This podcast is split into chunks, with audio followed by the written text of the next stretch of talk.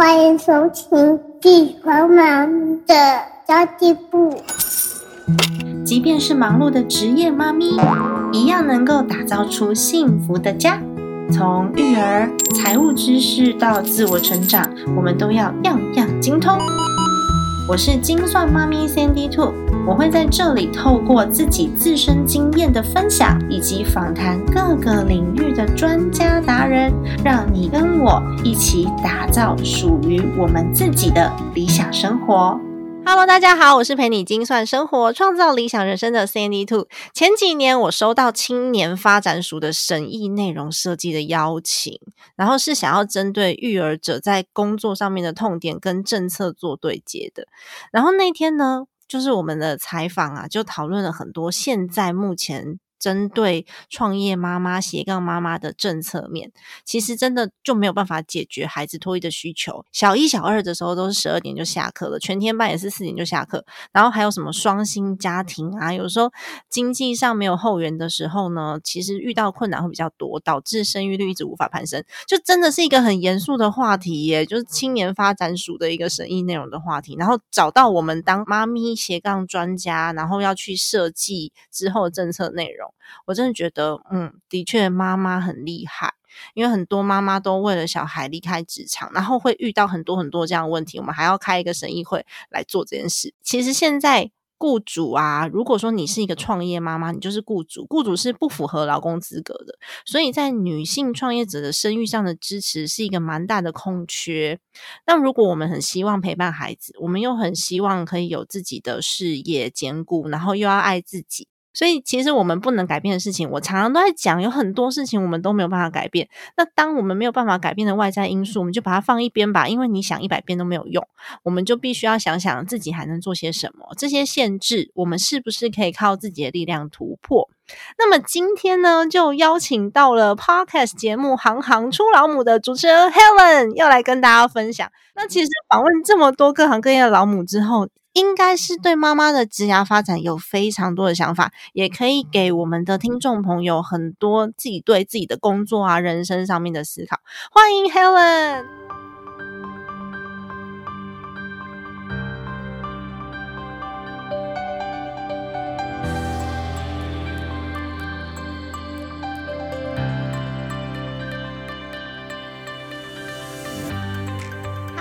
大家好，我是 Helen。那其实因为行行出老母，我们采访了很多各式各样、不同身份的老母嘛，就像我们这种老母，然后也会让我们这些妈咪们一开始不太知道自己还能做些什么，尤其是在家育儿久了，然后会对对于呃工作啊或是职涯失去了一些想象。那其实我们需要知道多元发展的可能性。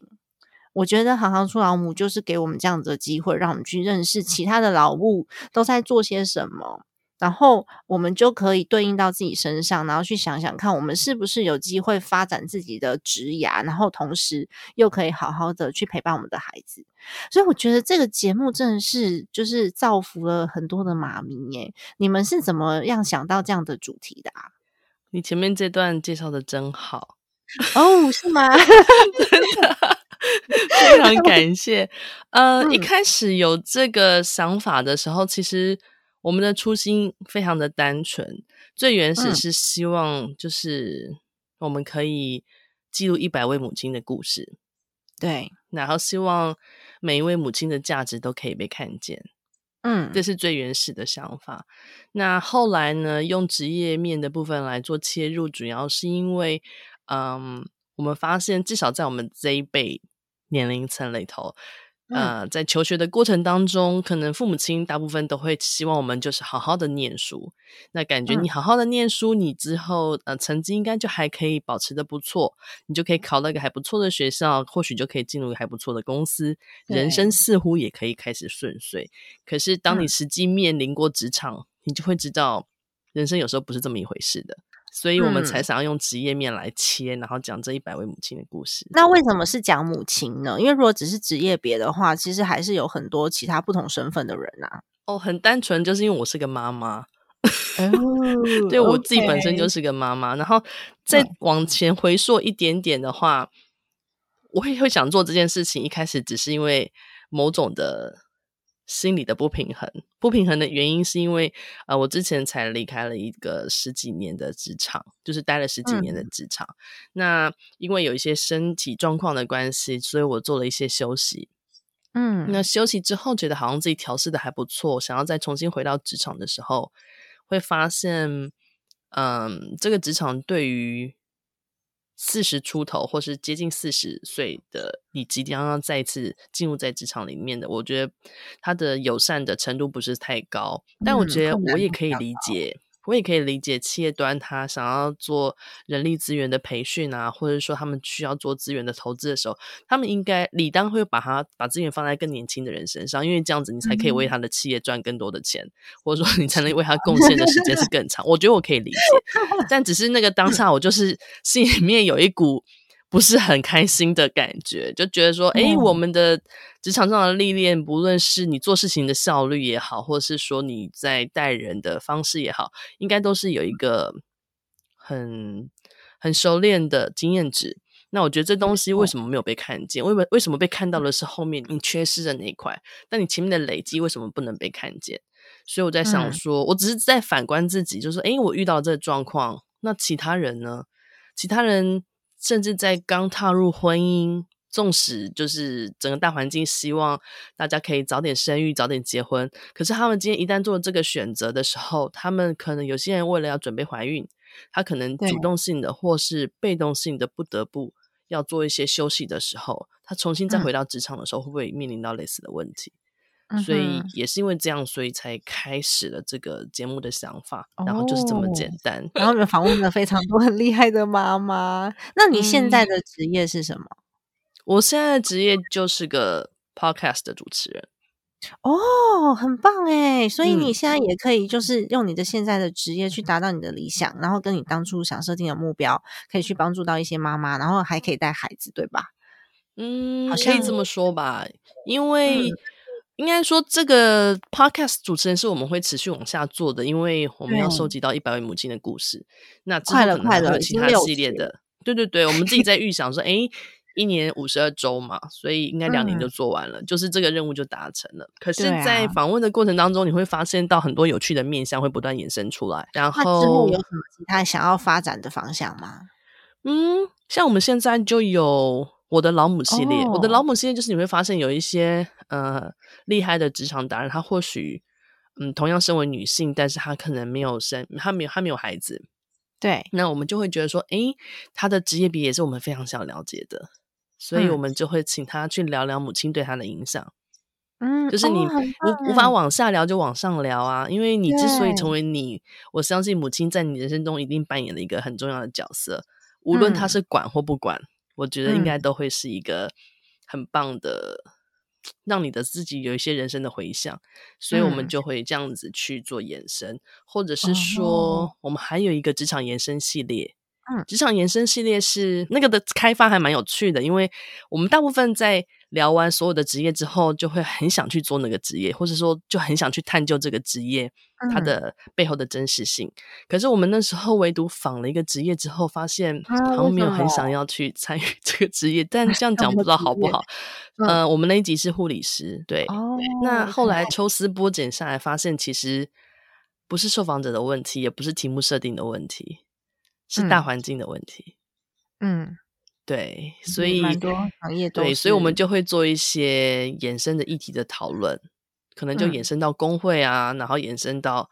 整个的那个医疗体系的环境，目前环境的面向，所以我们可能会开始有一些不同想关心的东西会跑出来。所以其实跟我开头刚刚讲的，就是我们会做一个审议会，然后要去要想要去解决一些问题，然后各式各样不同面向的问题，就是在解决问题当中又冒了出来。我刚刚听到我的老母系列啊。我以为你们是要访问这些妈妈们的妈妈哦，我们也有在思考啊，就是把现在的一百个老母收集完之后，也有想要去访他们的妈妈。他们可能采访的方式，我们可以来讨论一下，是用呃，是是是用间接的还是怎么样？因为我知道有的妈妈很害羞。我还有曾经去访我的阿妈，哎。哇，好酷哦！就是我的阿妈，我的我自己的阿妈，然后我用台语访，那是我唯一一集用台语访问，好厉害！所以你台语很好吗？呃，可以跟我阿妈沟通啊。我又想到啦我的老母系列，应该可以带给还蛮多人反思的。因为我们我们现在之所以成就成现在的我，我其实也蛮感谢我妈妈的，因为我妈妈从来都没有把我们给惯坏。嗯，所以我才能够像现在一样，我遇到了困难之后，我很快就可以比较乐观。然后我也没有说哦，因为曾经有过优渥的生活，所以我就养成那个乱花钱的坏习惯。那都是因为我妈妈的坚持。所以我觉得在这个主题之下，也可以提醒我们，我们怎么教孩子，他将来就会因为你的影响而去成为一个你愿意或是你不愿意看见的样貌。其实这个系列特别会。有感，主要是因为，嗯，我妈离开的比较早。应该说，当她离开的时候，我还没有那么深刻的察觉。但是在慢慢的过程当中，你会发现到在自己身上看到了妈妈的影子，在不同的面相看到妈妈的影子。所以也是因为这样，我就会常常问自己说：“那我呢？就是我留给我孩子是什么？”嗯，那也是因为这样，所以我也常常问我自己说：“那我可以留给？”我的孩子什么呢？我会带给我孩子的印象是什么呢？然后常常这样子问自己这个问题。所以我觉得，当每个人在聊自己母亲的时候，我觉得那些细腻的情感都会让人觉得特别深刻。那我也特别喜欢他们聊自己母亲的这一段，所以我觉得这个应该也会是我们以后会一直想要往下发展的系列。这样哇，好棒哦！期待这个系列哇！现在已经有其中几集了啦。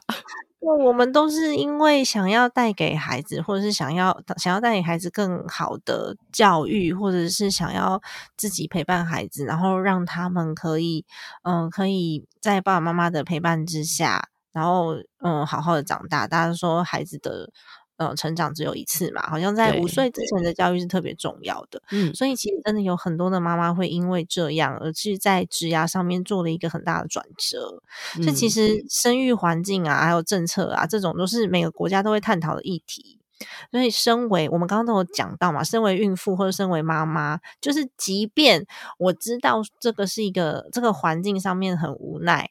然后可能公司上面也是需要有成本上面的考量，或者是未来发展性的考量，但是在育儿跟工作之间，就会有那种现实无法解决的问题，去影响到我们做出的选择。然后很多的母亲就会觉得，我是不是好像需要很委屈才能够去融入到这个世界？那更多的人是觉得，当了妈妈，我就应该全心投全意的投入家庭生活，然后他就直接放弃自己的职场成就。我其实也有，我身边也有这样子的朋友，只是人数比较少而已。他是真的觉得他应该要全心全意投入，所以他就完全没有工作，然后在家带孩子，然后带了大概五年多左右，就有点迷失他自己，因为他把孩子看，就是孩子当成所有家庭的重心，跟他自己生命的重心，就放弃了自己的职场成就。诶你们会怎么样看这这这些事情啊？我觉得无论你做什么选择，就是无论你是决定要成为全职的家庭主妇，或是你要继续平衡你的工作，我觉得最大的重点是你都要不觉得委屈。对对，真的，无论如何做出来的选择，对，因为这这最终会是你自己，但是就过然的经验还是会。我还是会觉得，如果经济有办法独立是最好的。对，因为很多时候你可能希望全心全意的奉献在家庭里面。因为我也有一些朋友，他会让我感受到，就是那也要你的另一半非常的 support 你，然后，嗯，他会认为说全职的家庭主妇其实也是非常重要的一份工作，所以他会很感激你的，感谢你的，把他的薪水一部分，然后除了负担家务之外，然后也会给你一些日常的生活所需，嗯，要不然常常会面临到就是，嗯，老公会认为说你一整天都待在家里面，那你还有什么事情？就是他会认为你在家是一件工轻松的事情，但其实在家一点也不轻松啊，真的一点也不轻松。对呀，衣服不会自己折好跑到柜子里面，家里不会自动保持干净，然后三餐不会自动煮出来，小孩子不会自动回家，对。而且有的时候是小朋友的小朋友的呃发展啊、情绪啊、各商各方面的教育啊，你要怎么去引导他？像有很多没有生过小孩的人，他们无法理解为什么我们带个小孩出门要。半个小时，但是真的就是要，他就是永远把重心放在你身上，然后呢，呃，左边左脚跟右脚，他就要问你说，为什么我不能反过来穿？就是会有这种问 题啊，我们就是要很久的时间才能够出门，所以其实我我自己是觉得，有很多的上班族妈妈应该都是这样觉得，上班的时候比较轻松，比较放松，回到家反而不不见得是。工作量比较大，但是在心理上面，你可能对自己的责任或是对自己的要求会再更高。那这时候我会觉得有一点有一点疲惫。在公司的时候，你的对话的对象是大人，那大人你可以要求速度啊，你可以要求效率啊，你可以要求逻辑啊。嗯，但是回到家的时候，面对的孩子，他只是孩子啊。是啊。对呀，孩子，你能够要求他速度，你能够要求他效率，你能够要求他逻辑吗？他一切都还在学习啊。是，而且他其实非常的有创造力。就像我儿子前几天问我说：“为什么笔不能用鼻孔来画画？”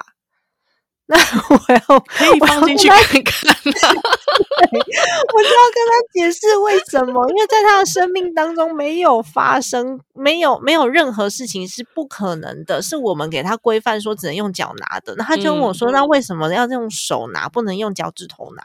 其实可以，没有人没有可以试看看呢，规定的，你可以试看看。可是就是会有这种各式各样的问题，所以导致你有时候会。呃，给自己就给自己太多的压力，想要把每一件事情做好，然后反而像刚刚海伦讲的，你做任何事情不要觉得委屈。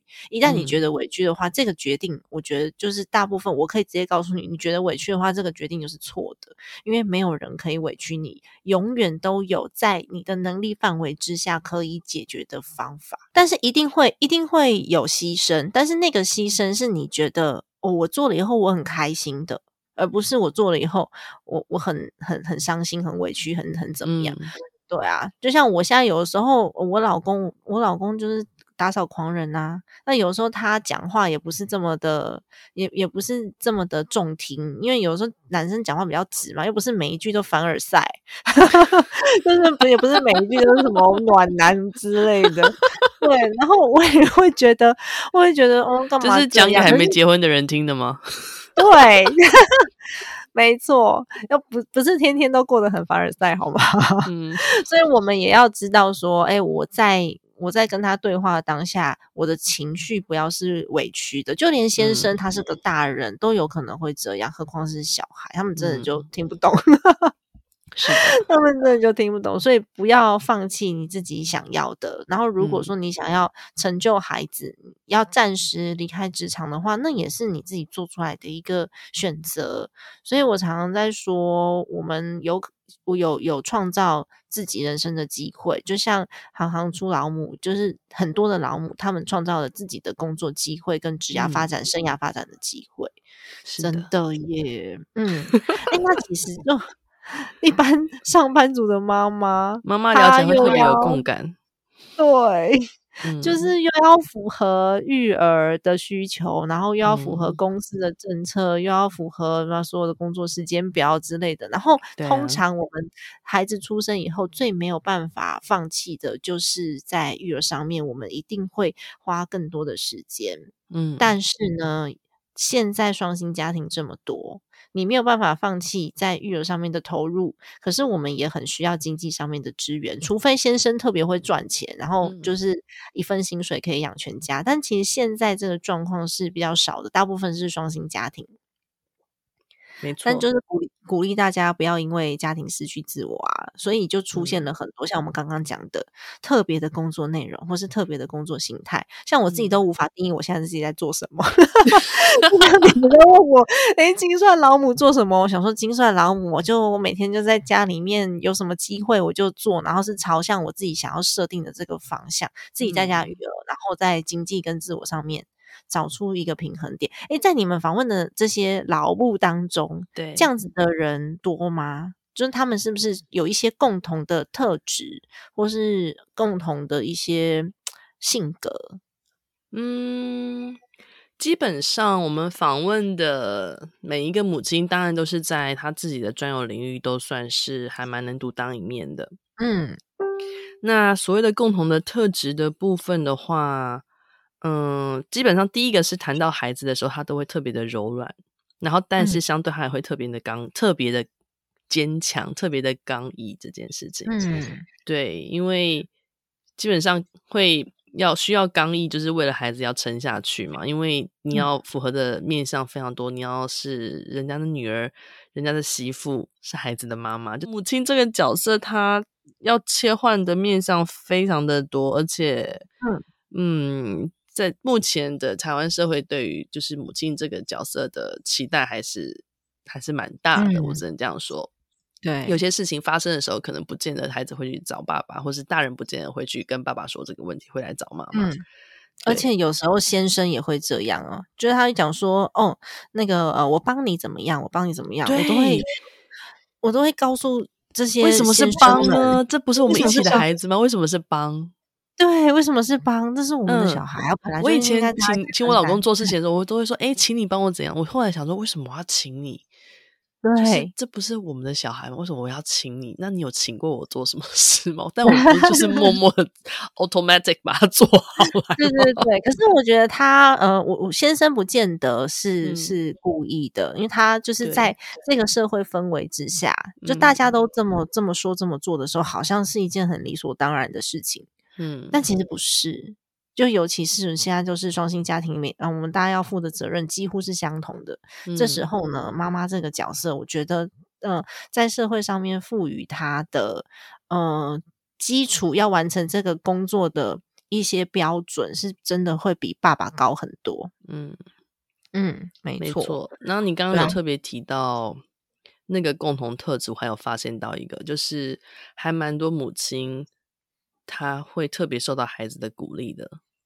因为对对，因为这个这个的意思是说，很多时候我们会想很多现实层面的问题，所以犹豫不决的要不要去做一些改变。但因为孩子的世界很单纯嘛，那他们就会告诉你说：“妈妈，你真的很想做，你就去做啊。”嗯，对对，或许他讲出来的时候，他真的就是没有没有想太多，或许，但好多好多个妈妈真的都是因为孩子的鼓励，然后。所以孩子在可能两岁的时候，哎，他也只会说好，所以就毅然而然决定就到国外去念书了。然后一年后、两年后回来之后，就完全又是另外一番风景。或者是说，他原来是呃公务员体系的，嗯，然后也都已经做到，可能再过三年、五年就可以退休，就是领退休俸了。但是因为对于律师还是有一个。很大的职业的憧憬，所以他就决定他毅然而然去转换跑道，然后就重新执照职业，就是当职业律师，就是这样的 case 非常的多。那我觉得这个东西听下来的时候，每次都让我觉得呃浑身起鸡皮疙瘩，然后觉得非常感动。嗯嗯嗯嗯，这是我发现到的一个小小的点。嗯，因为其实我之前有到一间公司里面去，曾经做过顾问这个工作。嗯，然后当时那个老板他就跟我讲说：“哎，你真的是被小孩耽误的创业者。”哎，我心里面想说：“被小孩耽误没有啊？因为我以前追求的那个创业模式，并不会让我觉得很幸福。但我现在做一些小小的事情，我就觉得很幸福了。我并不觉得我被小孩耽误。”只是的确在时间分配上面，然后呃，或者是我们在工就是在工作上面的调配是会稍微有一些挑战，但是不代表我这样就好或是不好。然后还有人会问说，你为什么不去外商公司找一个工作？然后因为因为你生了小孩，所以你没有办法嘛？我觉得他都是都很很被禁锢住的思想。我我在外商公司工作，我年薪两百万，我就会开心吗？就你要问，永远要问自己这样子的问题。所以，如果说妈妈们在追求自己的职涯的同时，也要问问看自己这样子的问题，就怎么样可以让我觉得很幸福。所以，我真的觉得母亲这个角色真是任性十足。诶这种多重角色的妈妈，像刚刚有讲到，有很多的妈妈她自己出去找挑战。你刚刚讲到有一位是她自己出去念书，然后再回来，还有律师转职的，他们其实在当中，她需要重新学习，然后她又一边需要育儿，甚至有可能需要负担经济。这种多重角色的妈妈，你觉得带给孩子的是正面影响还是负面影响？有很多人跟我讲说，这样你就没有时间陪小孩了，所以你带给小孩的。就是就是陪伴就会比较少。你认为他给孩子的影响就只是这些吗？当然不只有这些啊。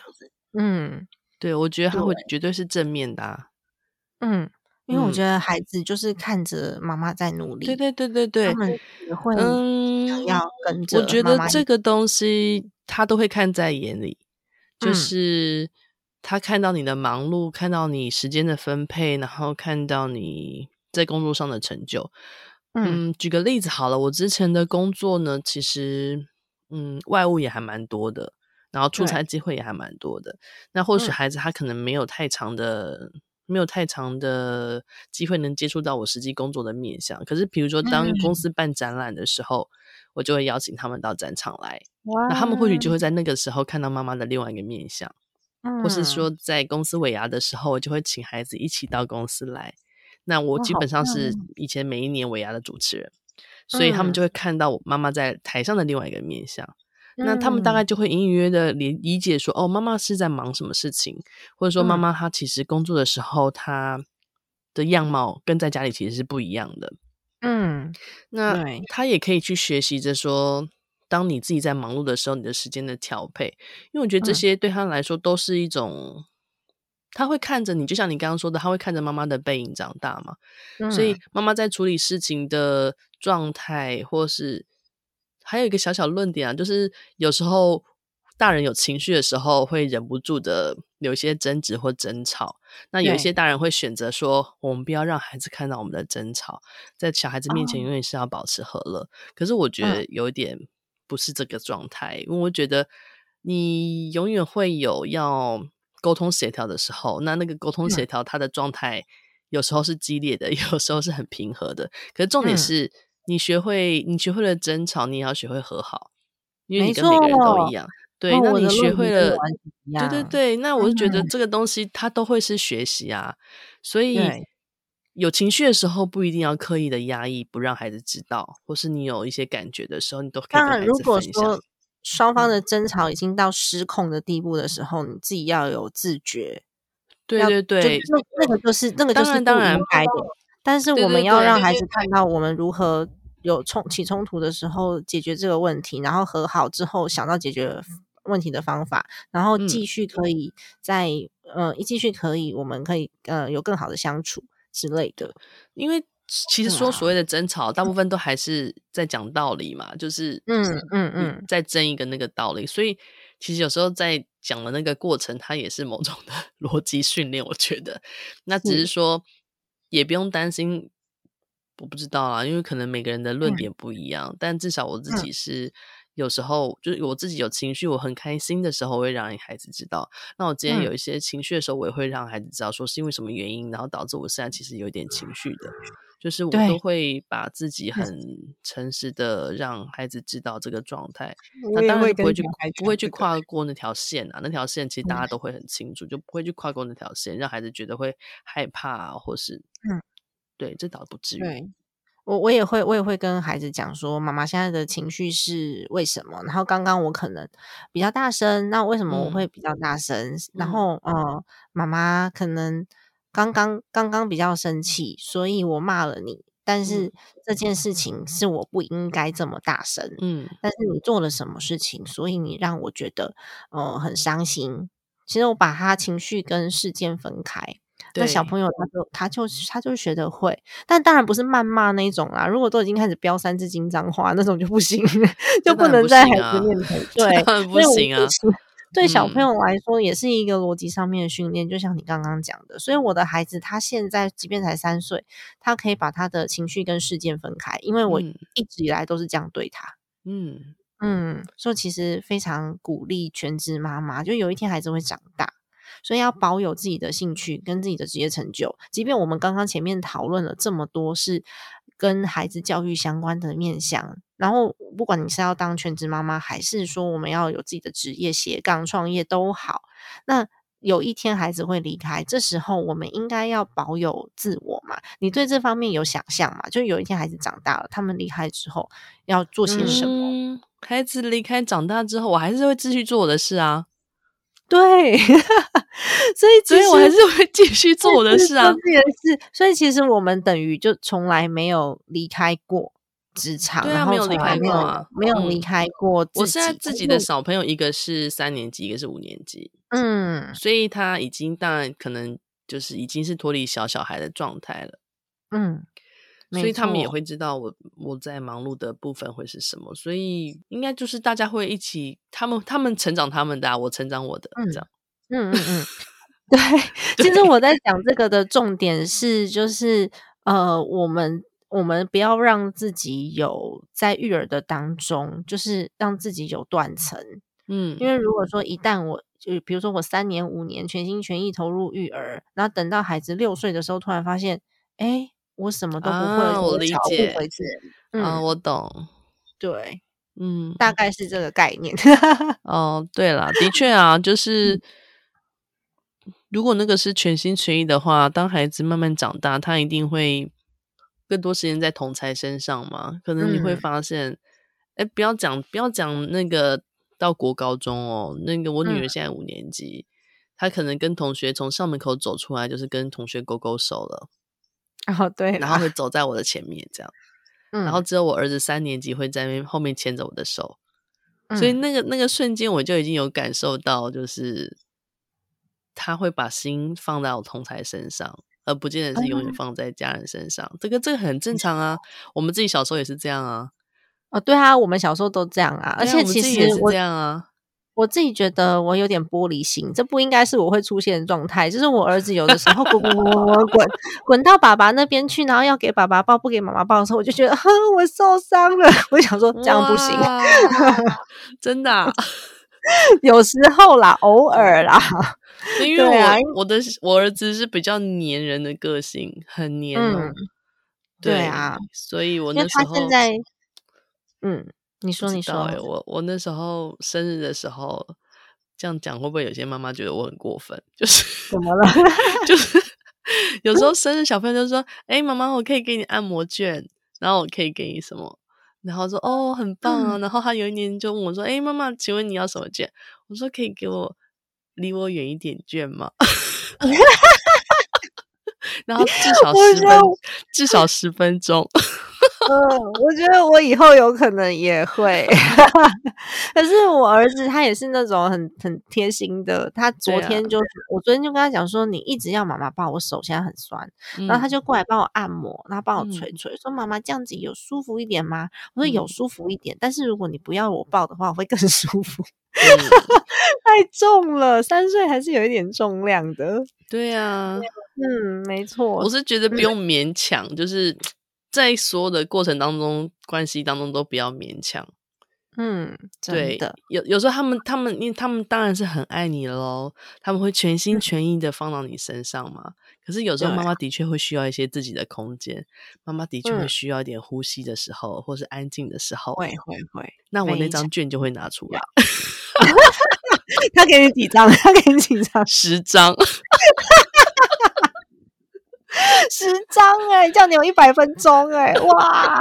希望大家不要觉得我们这样子还是对小孩那个，这只是偶尔，就是我是觉得就是嗯，不要勉强啦，就是这样，真的才不会觉得委屈，才不会觉得说我花了这么多时间在你身上，你怎么可以这样？或者你你我投入了这么多时间，就是我觉得不用造成这种很绝对的状态。嗯，没错，真的哎，哎，那你们其实采访过非常多的老物啊，对，有没有是你们印象最深刻的一集？印象最深刻的一集啊，哎，有，我们我们之前有访过一个很很类似的主题，是月氏老母，月氏老母是凡妮莎，那性教育老母是周雅纯，然后雅纯是一个非常棒的。嗯，性教育的专家，然后他之前有过相关的演讲，有六百多场。然后我觉得，对，然后我们我之前还特别去上了他的那个性教育的课程，就我带着我女儿五年级这样，嗯，对，上了三个小时扎扎实实的课，我觉得非常非常的棒。嗯，那我觉得他很棒，是因为。他当然分享了非常多他自己自身的经验。那他现在是在花莲，他之前他现在住在花莲，然后他其实也在花莲那边看到了蛮多小妈妈，或者是说他有发现到蛮多呃孩子有自伤的现象。对，那这个东西呢，其实可能我们一般人比较不容易察觉得到。那为什么会有这些情况的发生？主要是因为，嗯，这些孩子可能家庭的环境有时候不是，就可能跟我们想象的会不太一样。那他们很多时候没有没有人可以理解，没有人可以说。那甚至有一些是会有被对。类似性侵的状况，嗯，所以他就会认为说这些东西，他很想要好好的保护这些孩子们，所以他在很多观念的宣导上，他就会很认真的，有偿的、无偿的，他都会很乐意的去跟大家做分享。那这个东西，他最早是由嗯，我们像我们去上了课，他就教我们就是器官证明这件事情，就是为什么要证明。因为很多时候可能因为家长不好意思启齿，所以常常就是会用一些呃代号来代替身体上的一些器官。可是他的意思是说，如果今天他真的遇到了一些情况的时候，他没有办法在法庭上直接举证的，因为如果他不清楚这些器官的实际真实的名称的话，所以这些东西它其实是有一定的风险性的啊。所以他那时候跟我们讲完，我才。对我才惊觉到说，哎，的确是哎，就是你不可能三百六十五天时时刻刻都在你的孩子身边。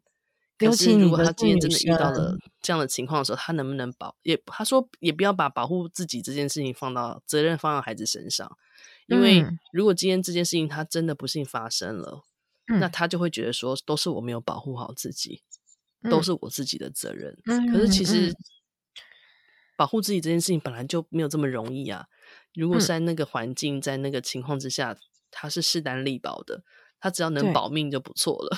你还希望他。可以保护自己，对，所以他的好多观念，让我们听的时候都觉得看到了好多不同的面相，然后真的觉得这个东西的确是需要好好的被教育给现在的孩子的。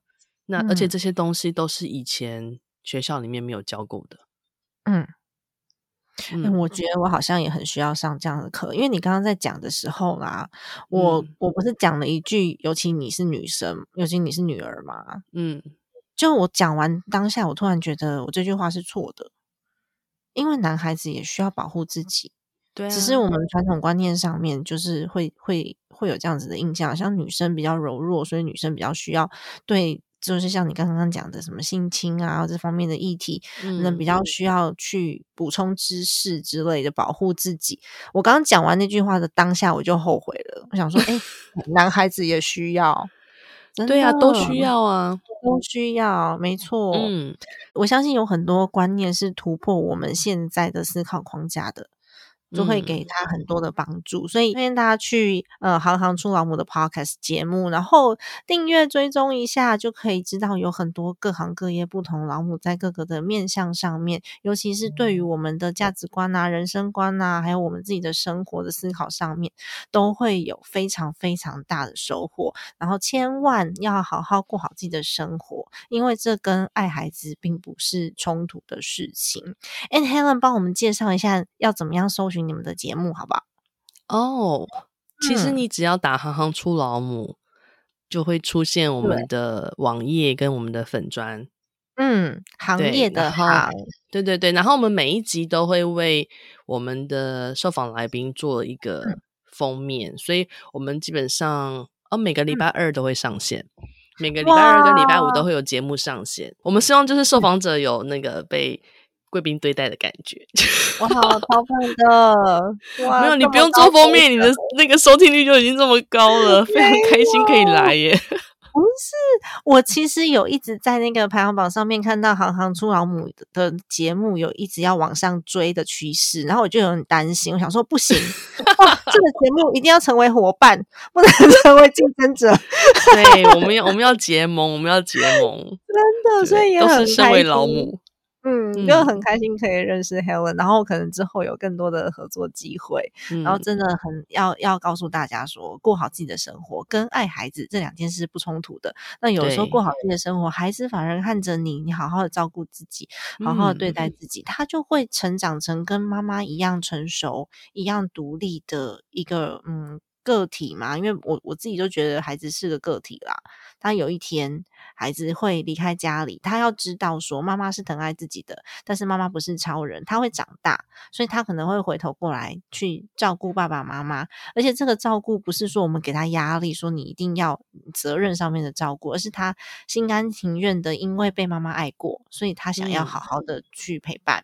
没错，我觉得这这些事情都还蛮重要的。然后欢迎大家收听完这集节目之后呢，去行行出老母这边，我们再收听更多不同面向的母亲们他们的一些观点哦。